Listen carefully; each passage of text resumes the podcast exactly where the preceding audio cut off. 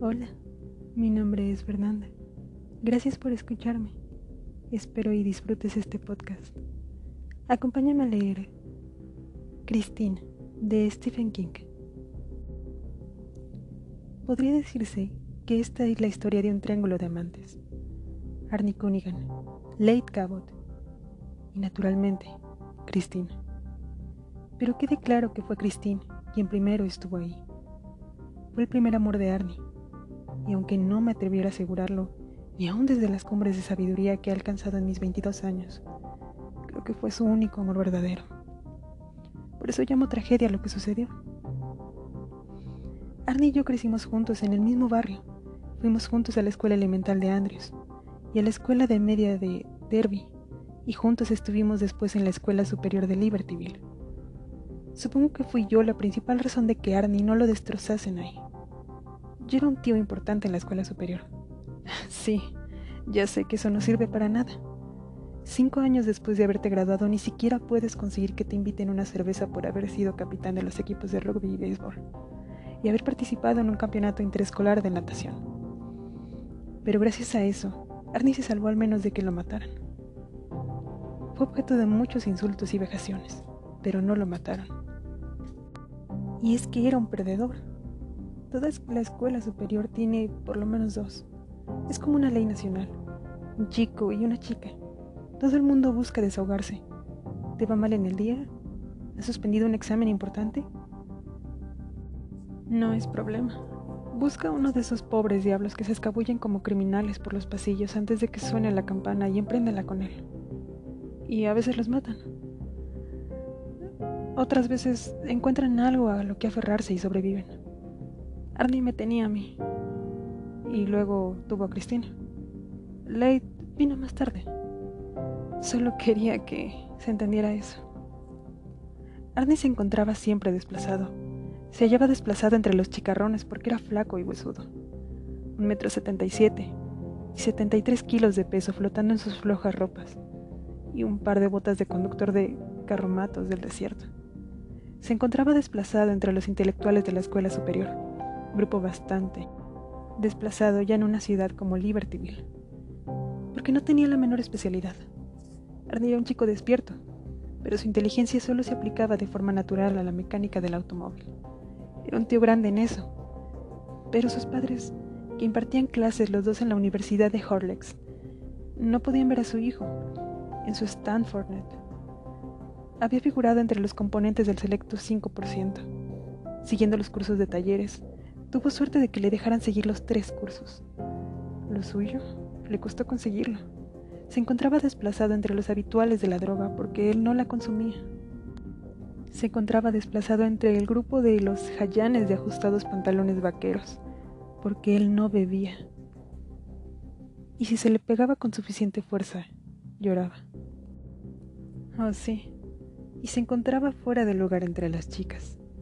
Su maquinaria glandular estaba totalmente descompuesta. Quiero decir que Arnie se hallaba cubierto de granos. Se lavaba la cara quizás cinco veces al día.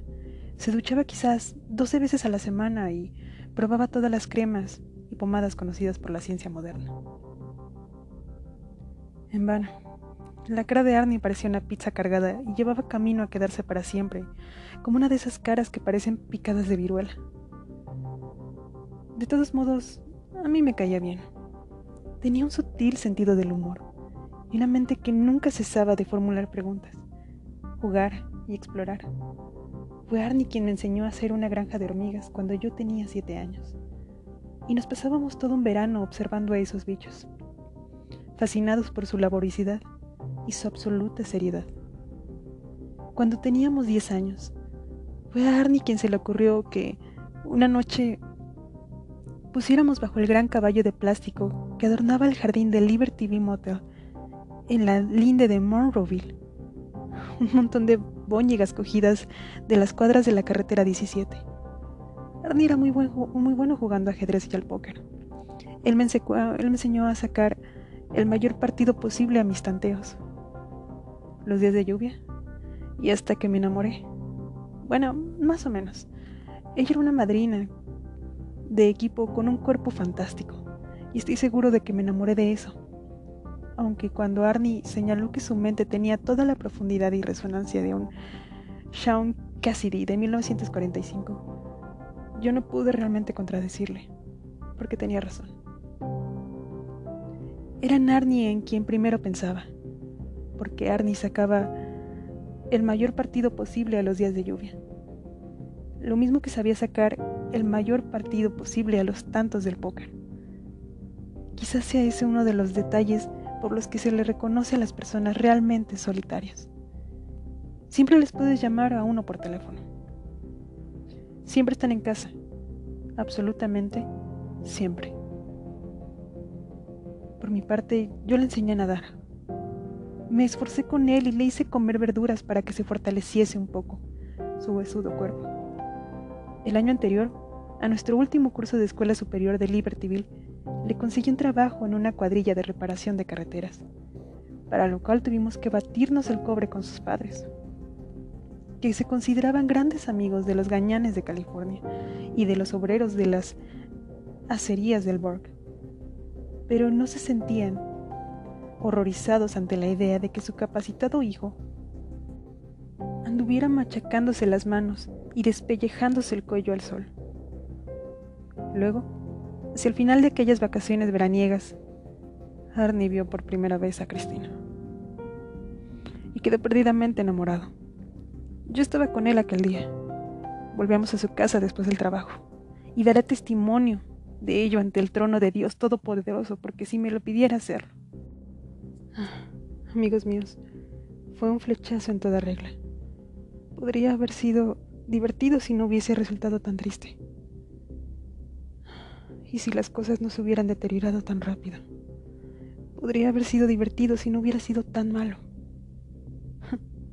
¿Cómo de malo fue? Fue malo desde el principio. Y no tardó en empeorar. Si te ha gustado, no olvides escuchar el siguiente episodio. Por ahora es todo de mi parte. Hasta pronto.